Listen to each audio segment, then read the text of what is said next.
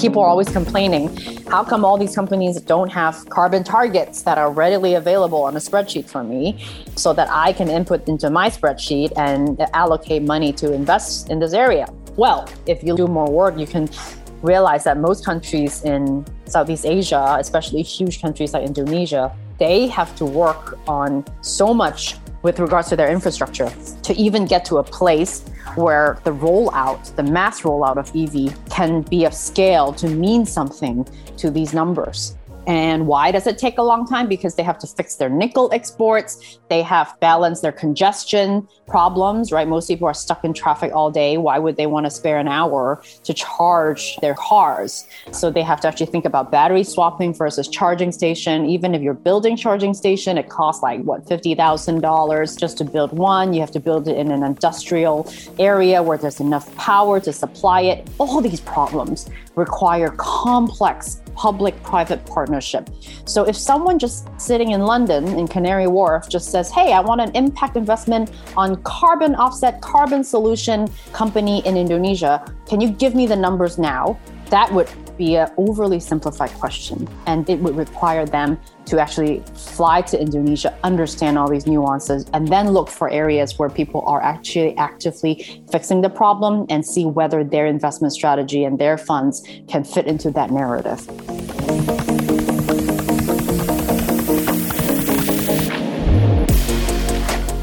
That what you mentioned, right? Planting trees, buying carbon offsets, they're not bad. I mean, you know, it's better to have trees planted and carbon offsets taking place than not. So I applaud people who do that because that is really better than not doing anything. I do agree that, you know, when the core business addresses issues, it is a different ball game. It's like saying, you know, you have cancer and all I'm doing is just giving you painkillers versus when someone literally comes and says, we have to, you know, look at your cells, we have to cut off tumors, we have to do chemo. You're changing someone inside out from the core and so and then allowing them to eradicate the problem, which is cancer, and you restore their health. So I think that when we look at companies, it is a useful way to compare them to this example, this metaphor, is because there are so many ways to pollute the world metaphorically speaking physically speaking if we don't keep in mind what how will it impact people in the future.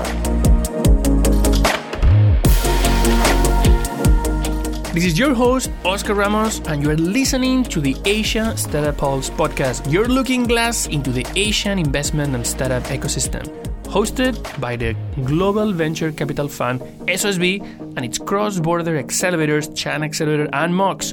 Don't forget to like, share, and subscribe to us on your favorite podcast platform. Welcome, everybody, to another episode of the Asia Startup Pulse. And today, our guest is Ilaria Chan. Ilaria, welcome to the podcast. Thank you so much for having me. Ilaria is uh, currently a group advisor on social impact investments for Grab, a Southeast Asia tech unicorn and a leading super app. She's focusing on advising diplomacy, thought leadership, and social impact reach for the technology decacorn startup. Before that, she served as a corporate finance executive and helped drive Grab's historical $5 billion Series H fundraise, the largest one in the history of Southeast Asia. Ilaria was formerly an executive director at the sales and trading division of Goldman Sachs New York, where she was a top quartile performer at the bank, focusing on Asia equities. She's currently also a global keynote speaker, a private investor, and serves on the board of trustees of humanitarian organizations, Care for Children, Emancip Action, an operating advisor of the Owl Ventures, largest education tech-focused venture capital fund in the world, an advisory committee member of Global SF's Women's Empowerment Initiative, and serves on the advisory board of British real estate development firm Hinrise. Ilaria holds a BA Uh, from Stanford University, and she's also a freelance singer, concert pianist, food critic, restaurant judge, culinary school graduate, actress in musicals, plays, and an avid scuba diver. She's dedicated to building bridges in the business and humanitarian work realms between East and West with a mission for further mass flourishing. Busy times. I mean, you definitely do a lot of things, Ilaria. Um, how, how do you manage all of these multiple hats? And especially, I'm interested in this transition that you had from uh, the investment banker to working with startups and now having a stronger focus on the impact side. Well, thank you. I, I really don't have a masterful strategy from day one. You know, if I have to be completely honest, it's really just taking life a day at a time. For me, my passion has always been about human stories and human transformation. So even though I did have a career with, you know, an investment bank and now I am in tech and I am a very active private investor and all of those are really a means to an end for me. I really believe in building bridges, especially between nations and between sectors and which is how I really ended up working with Goldman Sachs uh, because I, my role at that time was to bring all these Chinese companies public during the 2000s during the era era of Tencent, Alibaba, Youku, and help US investors be able to invest into China to help bring that nation to its current prosperity. And I love being in New York because it was a hot pot of all kinds of people in all kinds of profession. And as, as with Grab right now as well, I think the element that I love the most about working with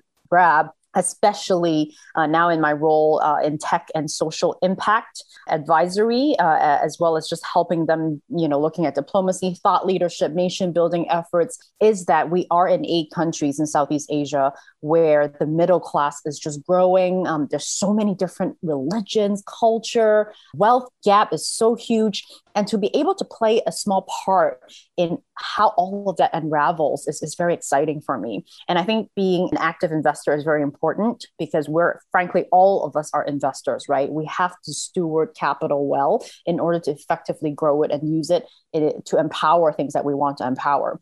And uh, my heart is truly uh, lies at the bottom of it all as uh, humanitarian work so my board positions with these humanitarian organizations just allows me to be able to learn and be included in these wonderful efforts where the founders and the operators of these charities are really on the ground helping traffic people, abuse people, helping orphans. And I'm just so grateful to be included. So, Ilaria, what type of unique insight do you think you have approaching impact investment and this area of bridging industries, bridging nations with investment banking uh, uh, angle? Sure. Really, I think that um, you know during the years as i mentioned just now right being on wall street for me learning how to be clever and manage money is really a means to an end to make sure you have impact and uh, can affect transformation for human lives.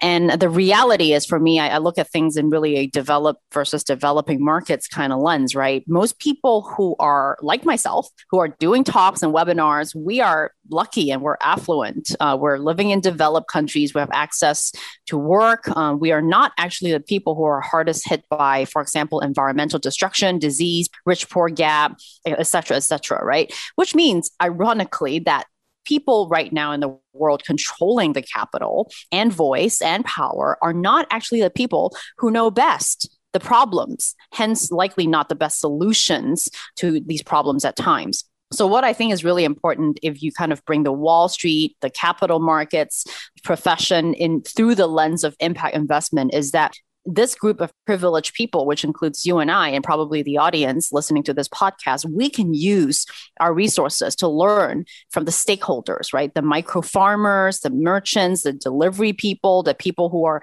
in these developing worlds who are still in primary and secondary industries, uh, in the invisible economy, who are not in the digital world, right? Because they're the ones who will be having their first cell phones, first bank accounts right now if we can use our resources to understand their lives, that is impact investment to understand what's going on in their lives, find a tailor made solution that helps them prosper instead of just really ticking a box of, you know, oh, this is impact investment. You know, you and I sitting in Midtown Manhattan, you know, an impact investment is just one of the many boxes we need to tick for this month's quota. That is actually not it shouldn't be the right um, approach to looking at impact investment. I think it should be completely immersed.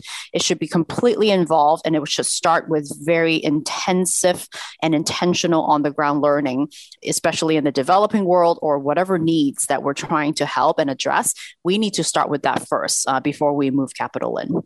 I like the approach that you talk about. Uh, I mean, what you mentioned about uh, talking about understanding the understanding the reality on the ground and understanding what is what people people needs because that is the core element of entrepreneurship. Like every entrepreneur that wants to build a business, wants to build any type of, uh, of solution, the first thing they need to do is not to build a solution. They need to actually understand the potential users. And, and when we think about Southeast Asia and we think about trying to build any type of business, could be in the retail space or, or any other area, one of the first things, like, well, I mean, if you want to be like business for your customers and your customers have to pay you, you realize that over 70% of the people is either unbank or underbank. So that obviously creates a very different type of, a, of ecosystem that the one you might have in, in other areas. So for you, living right now in the US, but uh, but having um, like such a rich experience, looking at the tech space in, in the region, how do you see that difference? And how do people understand the, the reality of, uh, of, of emerging markets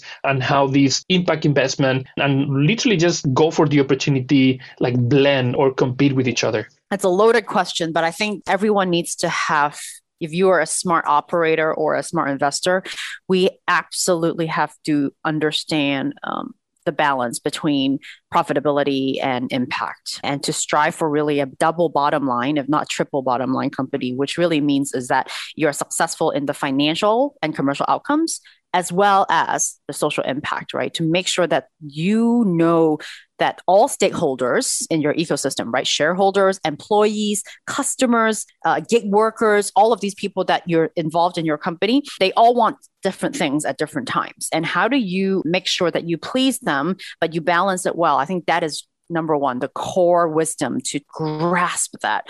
Um, and and it, it's a dynamic thing daily. And the next thing I would say is really think about the intersection between profit and impact, right? Uh, there is a sweet spot where it intersects. It's not huge, but that is what I, how I would challenge all investors and founders uh, to really think about it. In your sector, your country, your demographic, how do you find that sweet spot when you think about the Venn diagram, when two circles intersect and in the middle, there is this kind of shaded area where it is both profitable and impactful. So I'll give you some example especially in my own investments, I, I invest in various uh, venture capital funds in Silicon Valley. And of course, uh, a lot of the operating work I do with Grab, um, uh, previously as an executive, now as an advisor, that's in Southeast Asia. My humanitarian work is spans all over Southeast Asia and China. And some of my board work also involves in real estate in Europe. So I think I do have somewhat of an idea globally uh, of what's going on. And it's always the companies that can address social needs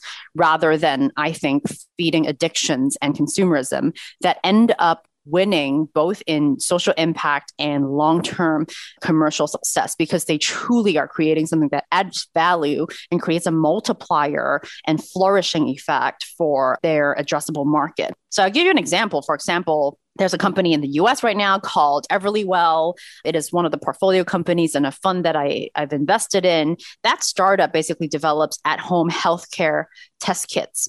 And because of COVID, they actually were the first company that was able to create take home COVID testing kits. And the founder, uh, Julia, she basically wanted to democratize healthcare because in the US, if you don't have insurance, it's very expensive to go get lab testing results, etc. So because of the work they do, they did see a revenue growth of just around 300% in 2020. And they became the number three fastest growing company in Texas and the first, as I mentioned, to provide at home COVID testing during the pandemic. Another company that I am an investor in called Lele Ketang, which is an education tech company based in China. They basically want to bring premium education content to even the most remote village poorest village in the remote countryside in China. And all you need is internet connection, a projector, and a wall. And kids there will be able to access, you know, premium education that even like Shanghai, uh, the Shanghai international schools will be able to have. Now, because of the way they've done and created their business, and and they're they really care about making sure it's scalable, it's translatable. Um, their gross margin actually exceeded 80% for each of their product line. And that is really, they have become the only ed- online education model in China to be profitable for the past three years. And so these are just two examples, right? One in edtech, one in healthcare. And they really are able to address uh, the needs of the people, which is anti-cyclical, it's counter recession, and also it, it lifts up the middle class. It creates a middle class and it creates a future for people for the next generation.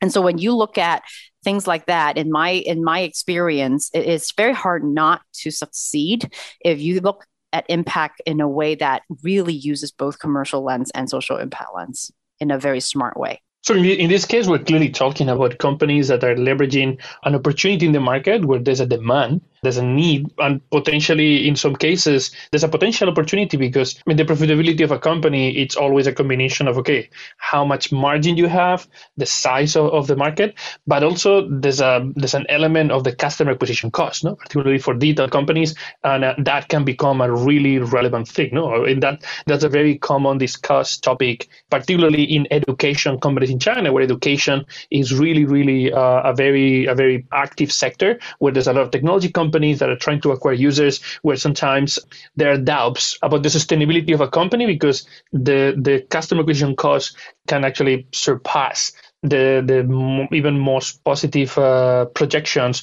of customer lifetime value you know? and, and and then you have like this risk of, uh, of massive competition. So will you say that in some cases there's actually a, a, blue ocean market where where the fact that you have less competition makes the race not about who raises the most money or who's more skillful in distribution, but who can actually deliver a better product and a better value proposition for the users? I think the lucky thing is there's so many ways to play the game you can go do what you said in the former sense, then you really are just putting yourself on the rat race treadmill. You know, it's all about valuation expansion. It's about speed. It's about getting high profile people to come on board, you know, in the expense, of course, of dilution.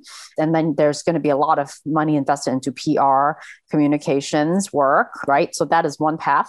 The other path, I've also seen people who just refuse to take outside money. They're growing slower, but because of a sound business model, they're able to break even. They're able to make impact at the speed at which the founders want, which means that there is purity and quality with the product, right? You're not letting someone else who doesn't really understand your vision to come in and tell you what to do just because they wrote you a check and that also worked. I would say that we can't make blanket statements for this. Everybody has a different objective, and we need both, really. I mean, we do need a vibrant capital market. All the venture capitalists are sitting here waiting to write checks, right? So you've got to involve them.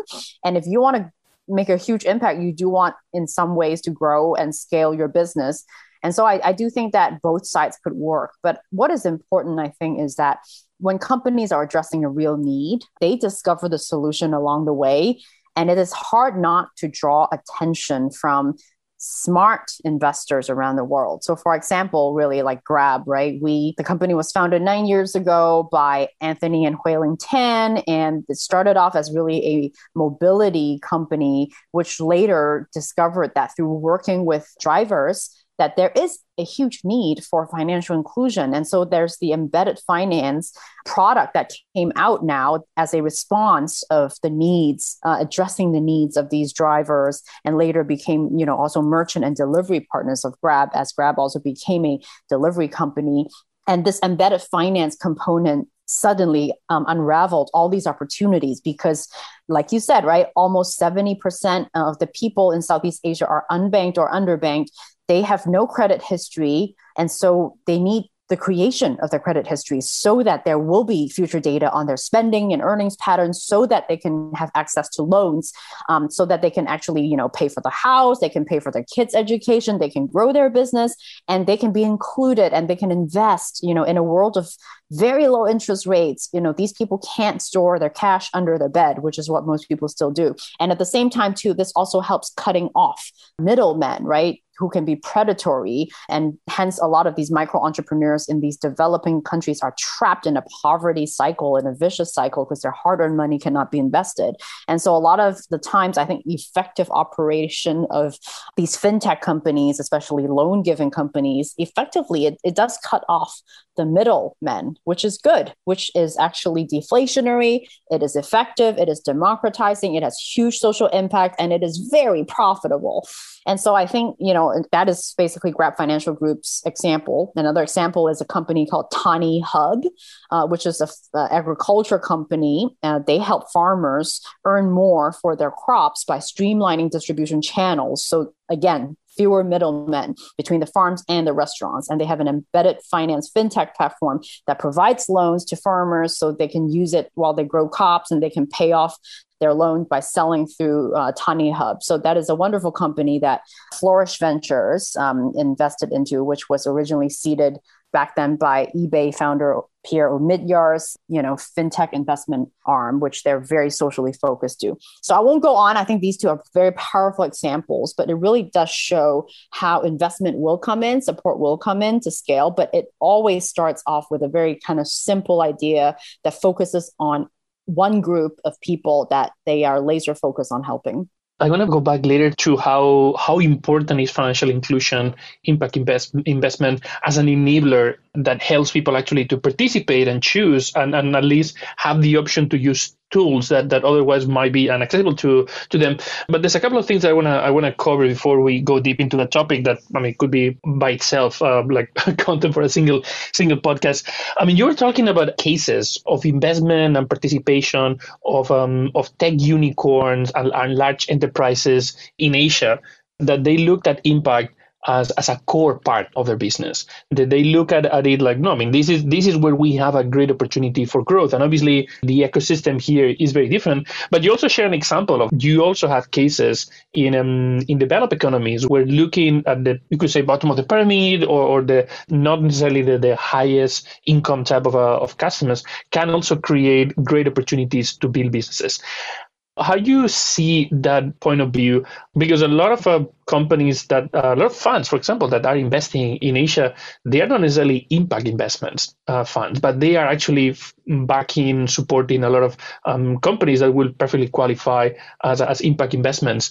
And uh, and you have this strategy of uh, of the of the technology companies' growth that looked also at impact as, as something core. How do you see that different coming? Do you see some some learnings coming from um, like traveling from east to west and looking at those opportunities for um, for growth or, or some opportunities to to better improve the, the companies?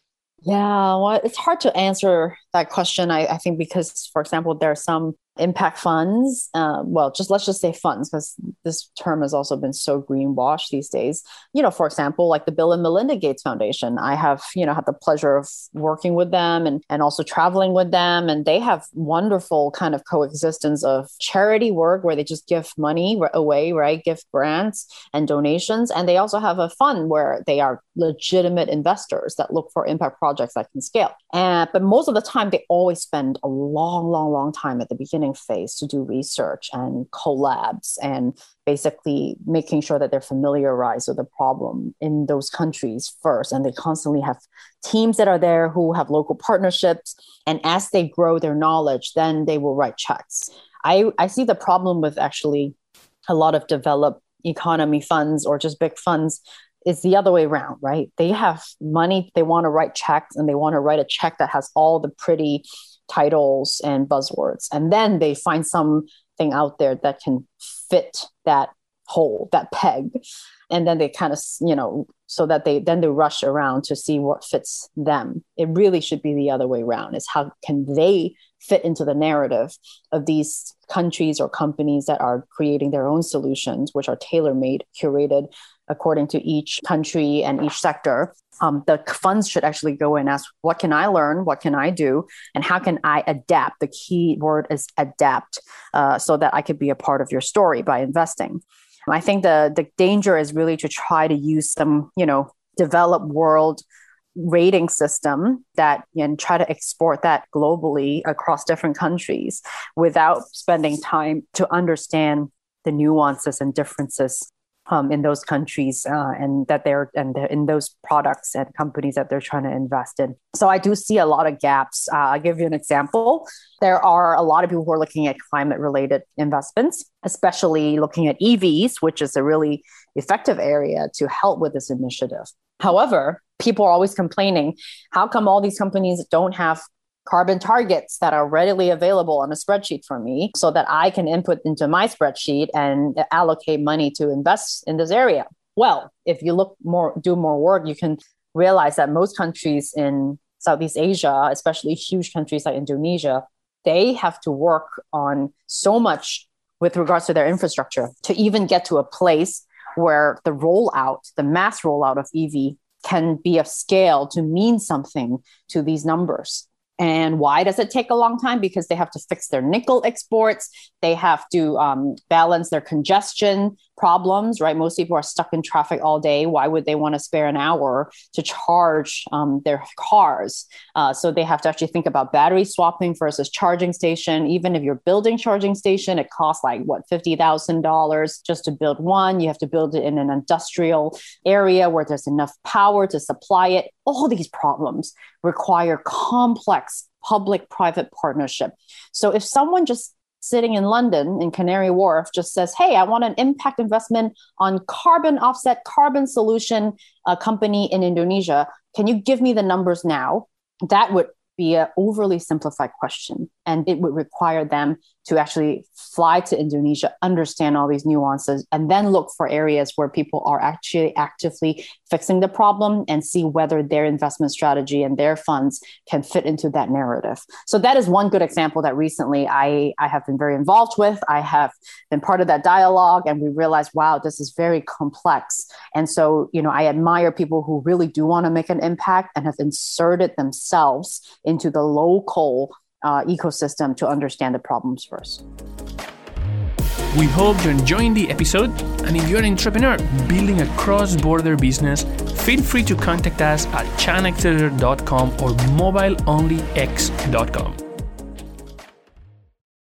This is actually a very, very interesting um, insight because I mean, we, we, I mean, as a fund, we invest a lot in companies that are around seventy percent of our investments are directly aligned with the SDGs, and we have other companies that we believe they do have a, a, a um, a positive impact. And it, it's our definition. We don't claim to be an impact fan or anything, but we just think there's a big opportunity there, and, and somebody needs to to fix that problem because there's a customer demand, and there's the possibility to build a, a profitable company in that in that space. So we were we're talking with a with an investor, and it was very surprising the approach that they had. No, they, they're people coming from the West mostly looking at impact investments. And they were looking at two companies. One of them is a very is solving a very specific problem and that is critical for financial inclusion, which in this case was uh, providing access to insurance and other type of financial services to basically unbank. And then there was another company that was doing something for business, totally unrelated. But that company had a program where for any type of action that, that some of their customers will do, they will plant a tree. And then I realized, well, I mean, based on, on what you were saying now, that second company, um, which I mean, I'm not saying it's bad what they're doing, and it's great that the founders decided to commit to that uh, that initiative. But it's a company that is a is a company where their core business is a regular business, and then they do that on their side. Whereas the other company is a core impact company solving a massive problem financial financial inclusion. But it was easier for these impact investors to understand the second company and to track what is the, the specific impact that they are creating. So how much is that, in your opinion, how much is, is that framework of having to track and having to be able to measure impact limiting investing in a bit more uh, potentially disrupting solutions that can have potentially mid to long term and even higher result in terms of changing the status quo I think that what you mentioned, right? Planting trees, buying carbon offsets, they're not bad. I mean, you know, it's better to have trees planted and carbon offsets taking place than not. So I applaud people who do that because that is really better than not doing anything. I do agree that, you know, when the core business addresses issues, it is a different ballgame. It's like saying, you know, you have cancer and all I'm doing is just giving you painkillers versus when someone literally comes and says, we have to, you know, look at your cells, we have to cut off tumors, we have to do chemo. You're changing someone inside out from the core and so and then allowing them to eradicate the problem, which is cancer, and you restore their health. So I think that when we look at companies, is a useful way to compare them to this uh, example, this metaphor, is because there are so many ways to pollute the world metaphorically speaking, physically speaking, uh, if we don't keep in mind what how will it impact people in the future. Um, one example, I love sushi. I love fish. It's not until recently when I actually watched that Netflix documentary called Seaspiracy that really focuses on the perils of industrial fishing and how it actually can lead to human trafficking, murder, and you know the destruction of the ocean which is really the main causing factor of the climate change problem. But nobody knows that actually oh if i eat more toro scallion sushi roll at a Japanese restaurant, it may create the demand for overfishing. Hence, all these multiplier problems will roll into effect. And I was shocked because human rights is a huge passion and focus of mine. I cannot believe actually people in remote islands, right, in Indonesia and Philippines, all these places could be trafficked and uh, enslaved because of the demand for fishing. And so that is a great example of really thinking about business right now when there's so much attention now on these ESG goals on how do you question the core businesses so that these negative externalities, negative impacts can be minimized uh, as people, you know, roll out businesses because it's so easy to scale now in this day and age when everything can be mass produced. There's internet. There are the transportation is uh, connects the nodes of the world. We actually need to everything happens very very quickly and we need to be very very careful. It's interesting what you mentioned about uh, about like this importance like doing good is definitely not something that it's bad. I mean, there's no problem of doing that. No, but but bringing things to the core sometimes it's it's difficult to understand by investors that might not have the real insight on, on the market. I mean, another and I'd like to, to get your take about another situation that we face from time to time. No? We have companies that, that also work on this space of worker rights or worker performance, wellness for, for employees, particularly blue collars in um, in manufacturing setups in emerging markets, and they do that because they think is the right thing to do. But at, at, the core, what they've been able to prove is that actually they can improve performance. I mean, they have evidence that by by improving certain quality standards for people in, in, in manufacturing lines, the output of the factories could be better, the quality could be better, there's more consistency, etc they still struggle sometimes where where there's a bit of um, of pushback, and they end up instead of being able to talk with the supply chain departments, they end up cornered to talk with the with the CSR departments, where in some organizations are really deep into the into changing the core of the company. But there are a lot of situations where this is basically like a marketing initiative to try to make the companies look uh, look better. How do you see that that potentially as a risk for those companies that are bringing in solutions that will help companies do better, but at the same time um, do good in that in that process? Um, the risk of basically asking for outside consultation and help in order to try to make a better social impact is that the question? Because right now there's more awareness of the value of, of, of ESG and the importance and the risk of promoting more than actually doing to and how how is this potentially a risk to focus more on i just want to tell the story but not so much making the change because the change will take more time. And in some cases it might actually be seen as as, a, as something that might not bring so much uh, results short term. Whereas if you focus on the promotion you can actually get more recognition.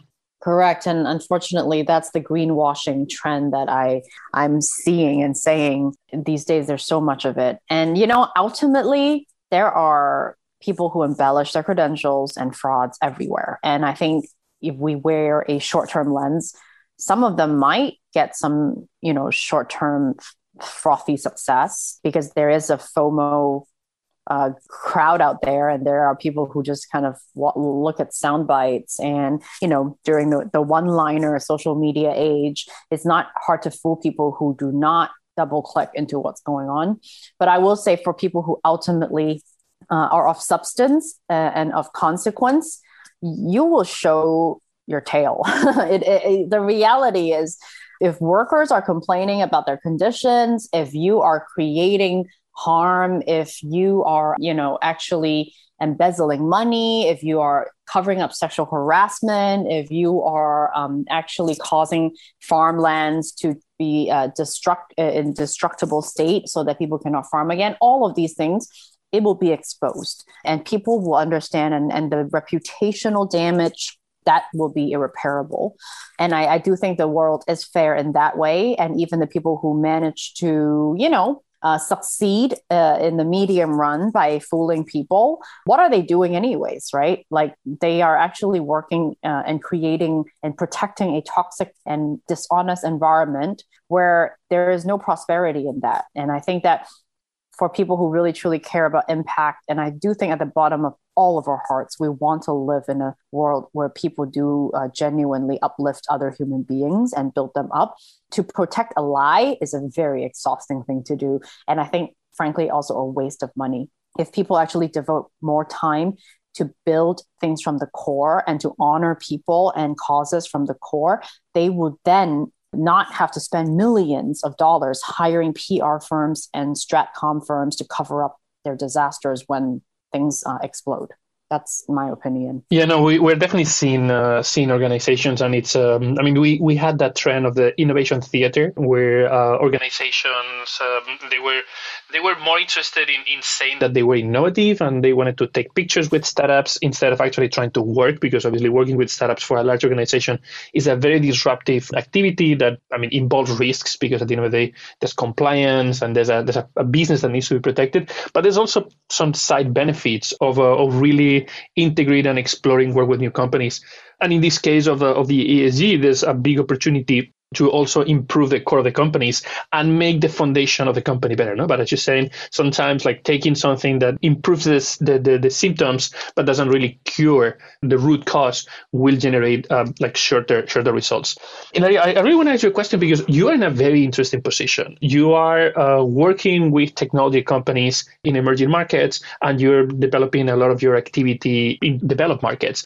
So we always talk about how innovation comes from Silicon Valley, from, from some of the technology hubs in more advanced uh, economies. But we're also talking about a very different environment here, where some of these problems of, uh, like underserved communities, uh, some of the niche communities, potentially have a great opportunity also in uh, in other parts of the world. So, are you seeing this shift of technology? Are you are, are, are companies looking to source for like this type of, of technology solution that can be utilized in more developed markets from emerging markets? Is there a flow of innovation coming from one place to another one? Um, I think there's flows both ways. And what is very interesting is it started off being, you know, obviously the US and a lot of developed economies, they they created um, the model of tech startups and innovation, right? The Ubers, the Facebooks, you know, really the first generation um, of uh, these consumer apps.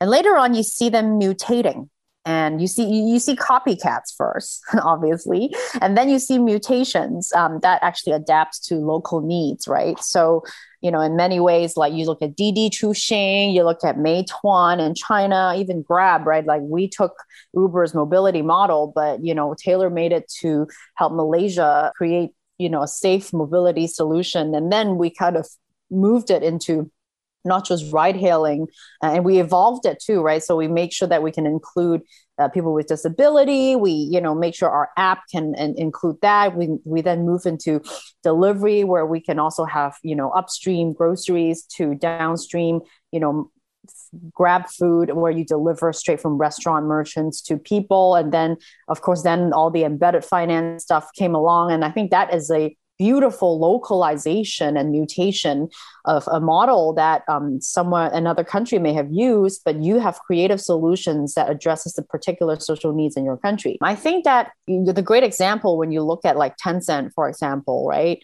um, or even alibaba and now pinduoduo well they have really created a well, Tencent is really gaming in the WeChat app, but using embedded functions in your chat app to basically link up all the commerces. Now, that is, they created that vision. And so then now, right now in the US and all these countries, they are just in awe of how that can happen. And they try really hard to integrate things. And I don't, I think not fully successful yet. So I'm, I'm really curious to see how that unfolds. That's a great example of something in China that has really done very well after you know getting um, not getting a head start but then growing really rapidly over a decade and then making it their own into this super app. You see pinduoduo which has really evolved into a social buying e-commerce app that creates this kind of social, even mutually affecting um, social buying, making use of FOMO to make sure that, like, when your friend has bought something and you get pinged and you get this discount that could expire, you will be inspired to do that. And they have mastered it Hence, they can grow so quickly into a multi billion dollar tech startup within a singular number of years. But now they have also pioneered how they are helping rural farmers, right?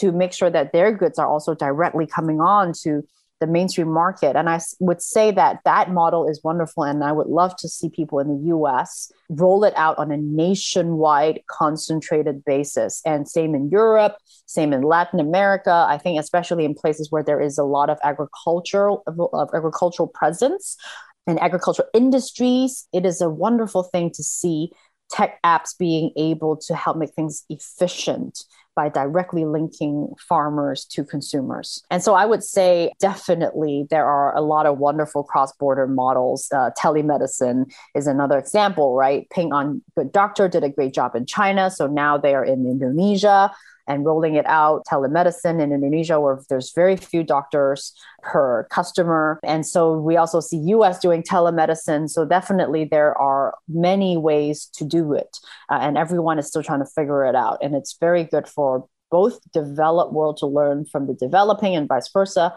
because the needs are more urgent in developing worlds. However, there is more sophistication and experience in the developed world on some of these software developments and go to market strategies. So it would be wonderful if people could just exchange ideas and cross pollinate. Yeah, definitely a lot of ideas and sometimes sometimes untold. No? I mean, I think the two cases that you mentioned, the, the Pinduoduo case is super interesting because they, they have a hard pivot in the that was obviously instrumental in the history of the company where they were trying to serve the more affluent consumers in China and they, they realized, oh, well, this is this is difficult. There's like such a competition. And that moment where they pivoted to to serve underserved customers in rural areas and smaller cities where they don't have that constant marketing being being thrown at them. And actually there's a demand because there's less supply in those markets. So they were able to say, hey, you know, you can buy these. And the social element of like letting other people know, hey, I'm buying, and if you're interested, here you have. These might work work for you. That definitely that approach of like focusing on these underserved communities was, was critical. No? And and we had a like to have here the first person that lead growth in WeChat that told us how for them focusing on some specific communities in, in like in rural areas, elderly, etc., were able to make their app way more sticky by helping people extend the network. No, I mean you are as a as a white collar worker, you might have like your, your network of friends, but if you're able to connect more people, that makes the social network more relevant to your life. And that's how they've been able to be so prevalent in, in everybody's life cycle. So definitely uh, there's a lot to learn from looking a bit more open into how can you, how can you help? I mean, how can you help how can you be helpful to the world and that can circulate back to make you a better company? Absolutely. Um, Good. Um, Ilaria, any any question that, that we missed that you'd like to talk about? Anything, any topic that we that you really want to share? Any thoughts? No, I mean, I think you've you've actually addressed so many things on my heart, and I think you know we've covered a lot of things. Ultimately, I would love to see ecosystems, especially right now in this time and age, for countries ecosystems to come together in order to um, do at the anti-isolationism thing. So whether you're in China, I hope people are not stuck in doing things the China way because China is creating its own ecosystem. And in US, same thing. I hope you people are not just stuck in the US feeling being affected by the geopolitical pressures to just close the bubble and, and just stay in their own country and their own mindset because there is just um, there is a huge group of people out there that are desperate in so many ways. Um, and humanitarian crisis medical crisis rich poor gap crisis uh, all kinds of problems. And every crisis needs a solution and every solution creates an opportunity and every opportunity could be a wonderful business and impact investment opportunity. And i think we are so fortunate you and i all of us to be in the position of being able to create or be a part of these catalyzing change companies. We got to talk and we got to help each other and we got to you know connect the dots between these um, nations and these sectors. So i that's really uh, my invitation and encouragement to everyone and i would love to meet more people who share the same vision Thank you, Larry. Definitely something that helps um, a lot of us uh, wake up every morning and feel that uh, that we can we can contribute or small piece of value to make this happen. Thank you for coming, for joining today for the podcast, for sharing uh, so many insights. Um, you mentioned that you were open to connect with more people. So if anybody wants to connect with you, what, what would be the best way to reach out in case they want to learn more about uh, about your different activities in the in the impact investment or they want some some help in that area? Yeah, I mean, just reach out to me on LinkedIn. You know, a lot a lot of my interviews or publications or webinars i post it on linkedin and if you know there's anything specific you want to talk about you can just send me a, message i would do my very best to get back to you. Um, sometimes it may take longer, uh, but you know that doesn't mean I, I did not read it. So uh, yeah, please do connect with me on LinkedIn. I think that's the best way. Um, or you can even follow me on Instagram. I also look at the direct messages on there. So my handle name is Chan Ilaria, one word, uh, as well. And I also post uh, media and ideas and stories also on Instagram, same as LinkedIn. Thank you, Laria. Great having you today in the podcast. Thank you so much. Awesome. We hope you enjoyed today's episode. Like, share, and subscribe to the Asia Startup Pulse podcast and sign up to our newsletter to never miss another episode.